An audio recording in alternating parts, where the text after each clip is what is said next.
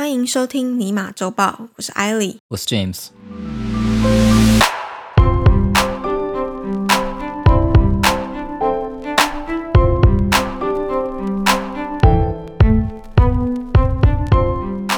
在我们今天的新闻开始之前，要再附赠一则非商业新闻给大家。啊，有这种事情吗？你跟我事先知会一下。就这个新闻本来没有要放在 podcast 里面讲，嗯。本来是想要在 Instagram 上面分享给大家。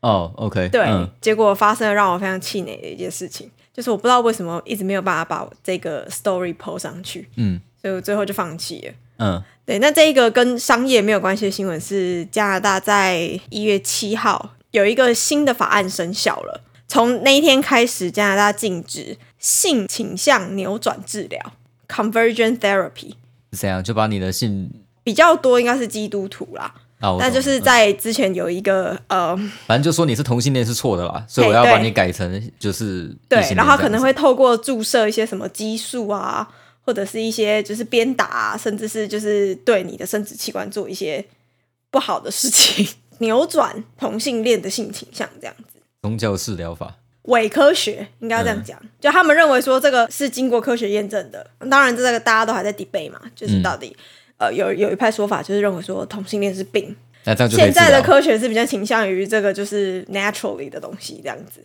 嗯嗯，好。总之呢，加拿大在十二月的时候通过了这项法案，然后在三十天后，所以就是一月七号的当天，这一个法案就生效了。，OK，嗯好，那我们就进入今天的正题。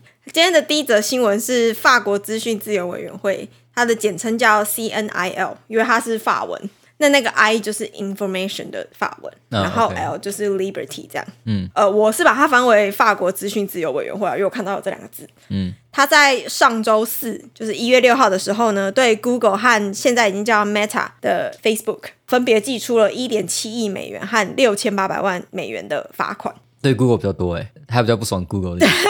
等呃，好，我等下讲，先讲这两个罚款原因是什么。嗯他的理由是这两间公司他并没有给那你不用讲什么理由，现在罚款都不用理由的，你罚这两间公司是对的，罚这种大的科技巨头打了绝对是对的，这个不要说什么侵侵犯用户隐私就可以了。这就是现在的风向这样子吗？哎，对，风向正确，你怎么做什么都没关系。你刚刚讲对，其实他这个理由，这两间公司他并没有给用户清楚简单可以拒绝 cookie 追踪的选项。哦，我懂了对。啊，我不知道你有没有很常看到，现在几乎你进每个网页，它都会说叫你要 accept cookies。对，对不然就不能浏览嘛。对，嗯那对 cookie 不了解的人，可以把 cookie 当成是使用者登录网站的识别证。嗯对于提供服务的网站，像是刚刚讲到的 Google 啊，或者是 Facebook，对他们来说，这个就是标签，可以被用来记录用户的网站登录的资料，或者是网页浏览的历史。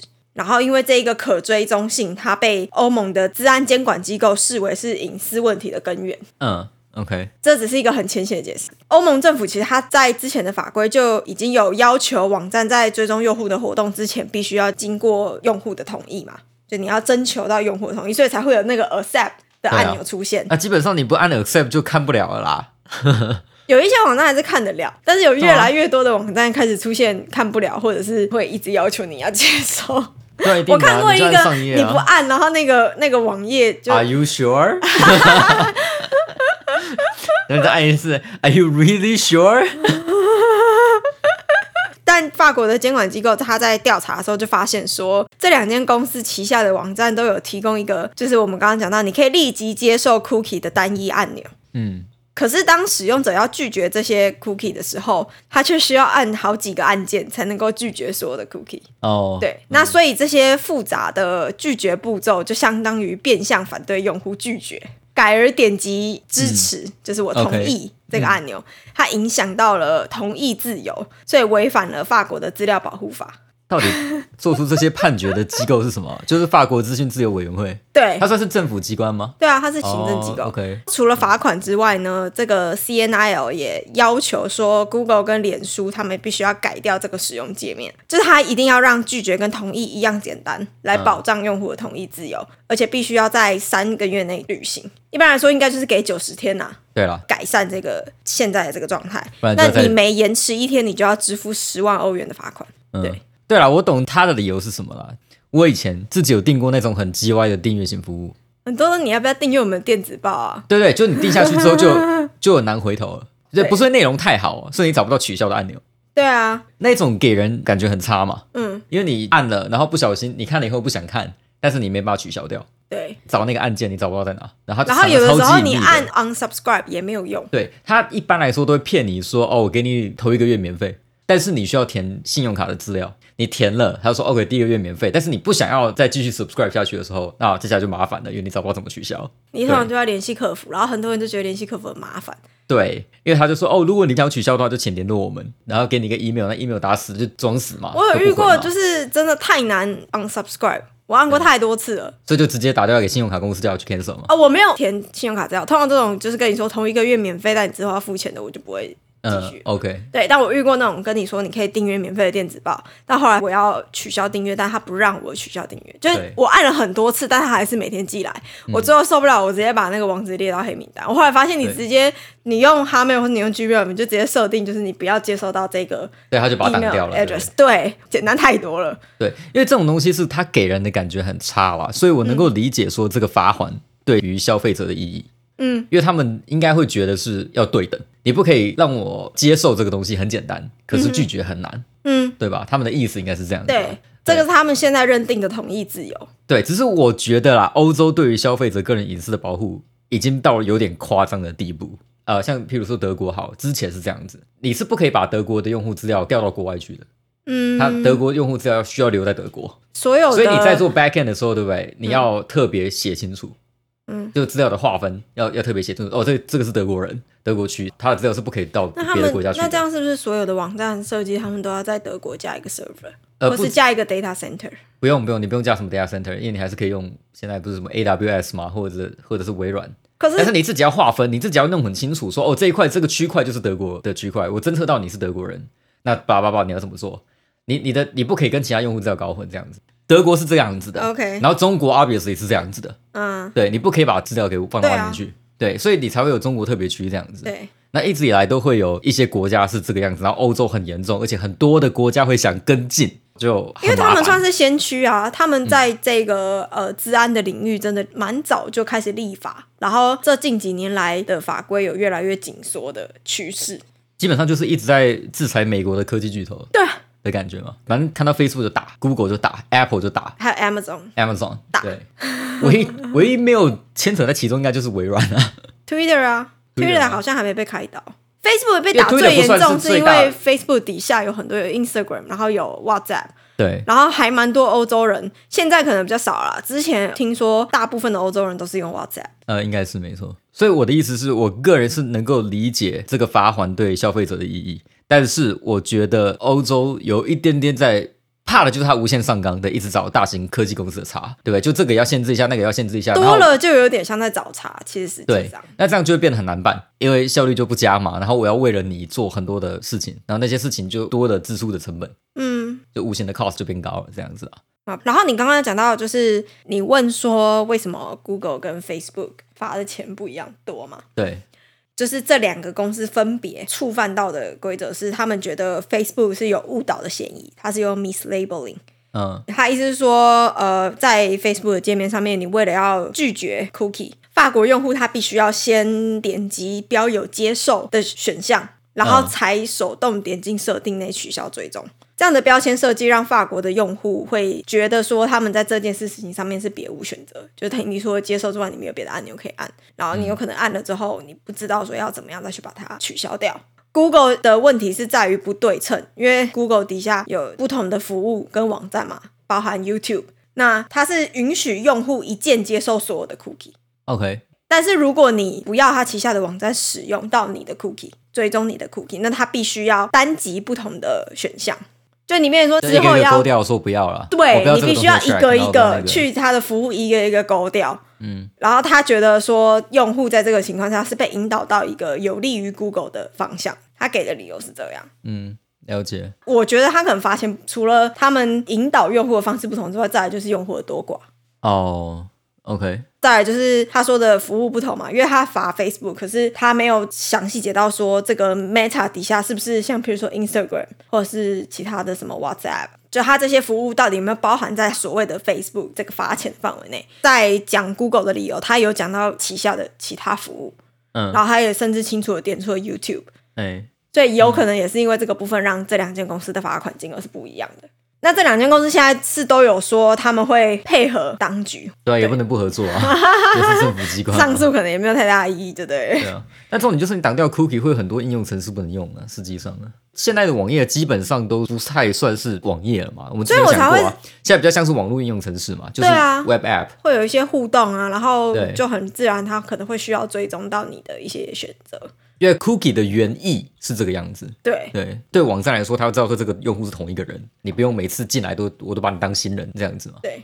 当然啦，到后来大家的用法就变这样了啊。对，好，那接下来第二则新闻是美国的知名游戏发行商 Take Two Interactive 在一月十一号星期一宣布以一百二十七亿美元的价格收购了社群游戏开发商 Zynga。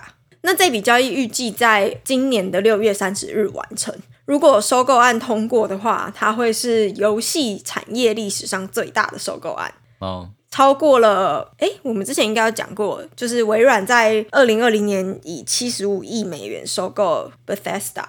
对，它的母公司，嗯，对，其实我一开始对这两间公司的名字没有什么印象。对，但有一个东西你一定有印象，你种过菜吗？有吗？你说真正的菜还是虚拟的菜？呃，都行。我想说真正的菜，我还想说你种过吗？我种过葱，你种过葱啊？那你开心吗？因 对，为我相信 Zinga 是蛮开心的啊，他靠种虚拟的菜种出一百二十亿美元嘛，所以我想一般可以种这样的成就，应该是蛮高兴的啊。尤其现在 lockdown 嘛，封城啊，对，那我记得在夏天的时候，很多人就在院子种菜啊，对啊，大家都去买种子嘛。但是冬天呢，没办法出去种怎么办？家里种啊，网络上种啊，对吧？现在好像已经没有人在玩，就开心农场了。对因为你讲那么多，你都没有讲到这个游戏的名字。就 Farmville Zynga 的代表作，可是其实 Farmville 跟 Happy Farm 是不一样的游戏。你刚刚讲到开心农场是 Happy Farm，Farmville 是另外一个游戏。是吗？我记得 Farmville 在中文就是翻译开心农场，都是绑 Facebook 那一个嘛，不是然后都 Zynga 开发的嘛，不是吗？开心农场是 Happy Farm，你确定？我确定，因为我两个都有玩，所以你种菜种的不亦乐乎啊？而且我比较喜欢玩开心农场，哦，因为开心农场的菜比较可爱，所以 Farmville 不合你胃口，比较不。可爱。哦，好吧，我以为 Farmville 就是开心农场，可见我不是农夫嘛，我不是很会种。你从现实生活到虚拟世界里面都是个仔仔，对啊，但是这种东西最虚拟的啊、都已经。虚拟了，你还不种菜吗？我以前当市长的时候很厉害，我玩那个什么水果吧模拟城、模拟城市、模拟市民 Sim City 是吗？嗯，那我当市长都盖的很好，好不好？我还当过明那个你都给我打都打九十五。我觉得很好玩的地方就是，我没想到 Zinga 值这么多钱呢，因为它最近股票就是往下噗一直掉啊。啊、当然整个大盘都不好啦。嗯 所以昨天消息出来的时候，我还特别去看一下 Zynga 的市值，然后现在哦才大概 ten billion 不到，也就是一百亿左右。但是 Take Two 要用十二 B 嘛，也就是一百二十127亿美元的价码收购。对，嗯，说不定有套利的机会啊。但当然啦，因为六月三十号才完成交易嘛，所以你不确定说中间会不会有。呃、而且这个交易还没有确定啊。对，就是如果确定了，那当然股价就会往上到一百二十七的水准嘛。但如果没有的话，那那就没有。嗯，比较好玩的是，Zynga 是靠那个 Farmville 起来的，它原本是跟 Facebook 绑在一起的一个 Flash 游戏。对，后来就变成专门做社群跟手机游戏。对，没错。然后 Take Two，我查到的资料，它是专门开发电玩。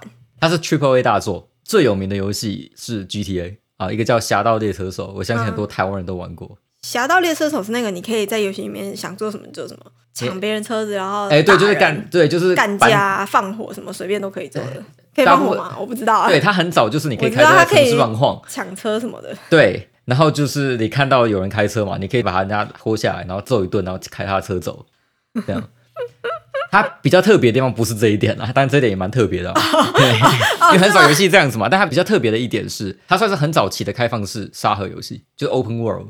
我不知道你玩过多少游戏啦，但是像以前我们小时候玩游戏的时候，常常会出现读取画面。比如说我进到一个城市，我要读取，因为我城市跟城市之间要转接嘛。嗯那或者是我今天出任务的时候，我要按一个哦出任务，的选单，按下去之后，然后就嗯要读 loading 一段时间，然后就到任务场所这样子。嗯开放式游戏就是没有这个 loading 画面，就有点像现实的生活，他想要模拟现实生活，你走出去门外就直接走出去了，然后你跟人家讲话什么的，没有中间没有 loading 画面，也没有什么进到特别画面、特殊画面都没有，你就是边走边想干嘛就干嘛，然后做事这样子。那为什么以前的游戏需要 loading，开放式游戏又不用？一般来说，loading 是因为要 load 不同的 assets，比如说像我房间里面，我可能要有一张桌子，然后我可能要有电脑，要要有什么东西，要有要一些家具嘛，所以电脑就会去找这些家具的素材，它知道你要进房间的，loading 就是把这些素材丢进去。哦，开放式游戏就是这些东西都 load 好了，可是这个东西不就很难做吗？因为世界这么大，对啊你，怎么可以先 preload，对吧？所以要做开放式游戏有它的难度啊。那他们有能力、有技巧，在很早期的时候就做得出来啊，嗯，所以他们厉害的这一点。哦，这样懂了吗？这 GTA 之所以有名，那这个在游戏体验上面有什么区别啊？有些人喜欢这样子、啊 我，其实觉得有一整体的，因为有一整体的感觉啊。应该说，大部分的认为说你比较能够沉浸在游戏世界里面，因为这个世界是没有断点的，那你不像是一个人在操作这个游戏。你觉得有吗？呃，我没有对 open world 有这么执着，应该这样说。对我，我不是一个很执着于 open world 的人，但是我相信有些人喜欢这样的东西。了对，解，所以它有它的好玩的地方。那它最大的呃的卖点就是这一点，就是它是开放式的。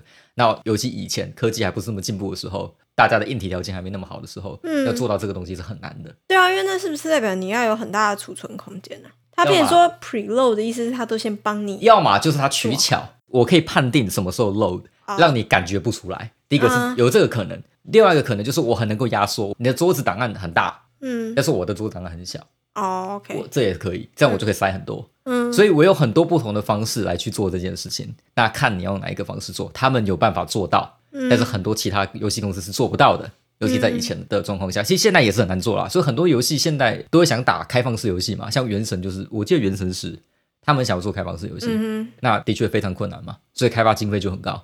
那他们做得到。那当然，他更有名的是后来他有的 Two K 系列，哼，就 NBA 的 Two K，这不止个是我知道。NBA，对，有 Two Two K 有 Two K 系列就是个很多运动赛事都是没错，Two K 真的蛮红的，而且就是比赛中间都会有他们的广告。对，但是好玩的地方就在这里，他为什么要收购这一间呃 Zynga 呢？如果有玩过游戏就会知道，《侠盗猎车手》GTA，然后呃，你应该说的 Two K，、这些都是所谓的 Triple A 大作，也就是说都会在电脑或者家机上面出嘛，但都不是手机。对啊，他就是想要进军手游市场，对，所以他可能想要靠这蛮 Zynga 去做显就是这件事情。这一个。对，因为其实很多的游戏公司，尤其那种大的 studio，他们已经发现了一件事情，就是手游真的很赚呐、今天早上我才在看巴哈的一篇新闻，他在做年度回顾，然后一些调查问卷调查，嗯，大部分的 user 对不对？要么是玩过手游的，要么就是有玩手游，再加上加机和 PC 都有玩的，所以手游占的比例还是很高，很最高的。对，但是很少只有玩家机或 PC 的，哦，就是我只玩 PC 或家机的，占的比例比较少，但是两个都有玩的也占一定的比例，但是最多的是只玩过手游的。嗯。所以游戏公司和游戏厂商也不是笨蛋嘛，他们当然知道说钱在哪个地方，所以他要往那个地方前进，不论其他人喜不喜欢。所以很多的大厂现在都会分一些资源去搞手游。嗯对，那如果你不懂怎么做，那他就会做战略性的合作。嗯，对，要么就是收购，那要么就是互相帮忙这样。之前最有名的就是暴雪跟中国的网易合作开发的那一款，就是 Do you guys not have phone？你知道那个吗？就是暴雪每年都会有一个 conference 高峰会这样子，然后他会邀请很多的玩家，然后大部分都是喜欢暴雪的东西的玩家嘛。那他会在这个会上发表明年或是近期在开发的游戏，那明年可能会出的 IP。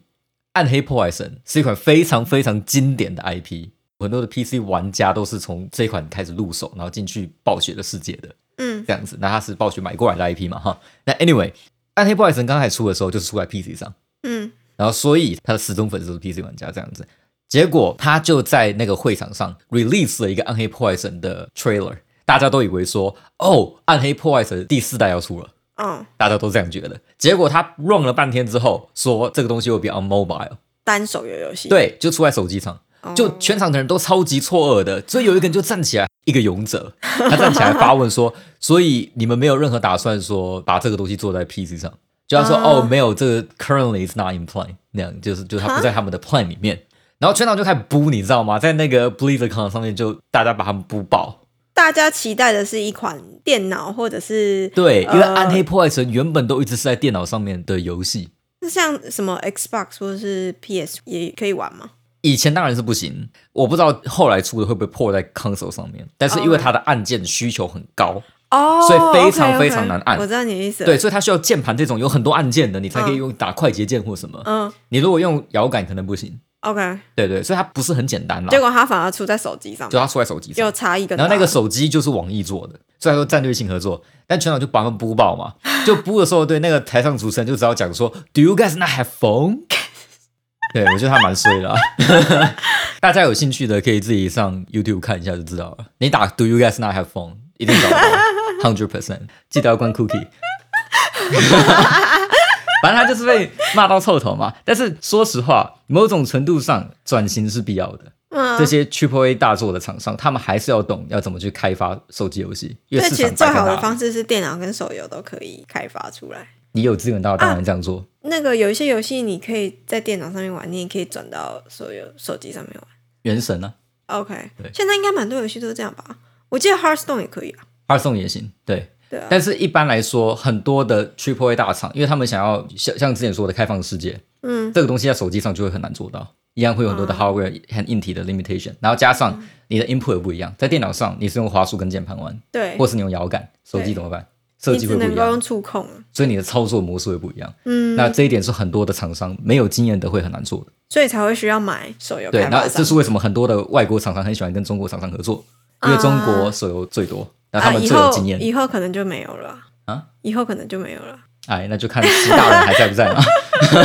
去年的游戏禁令。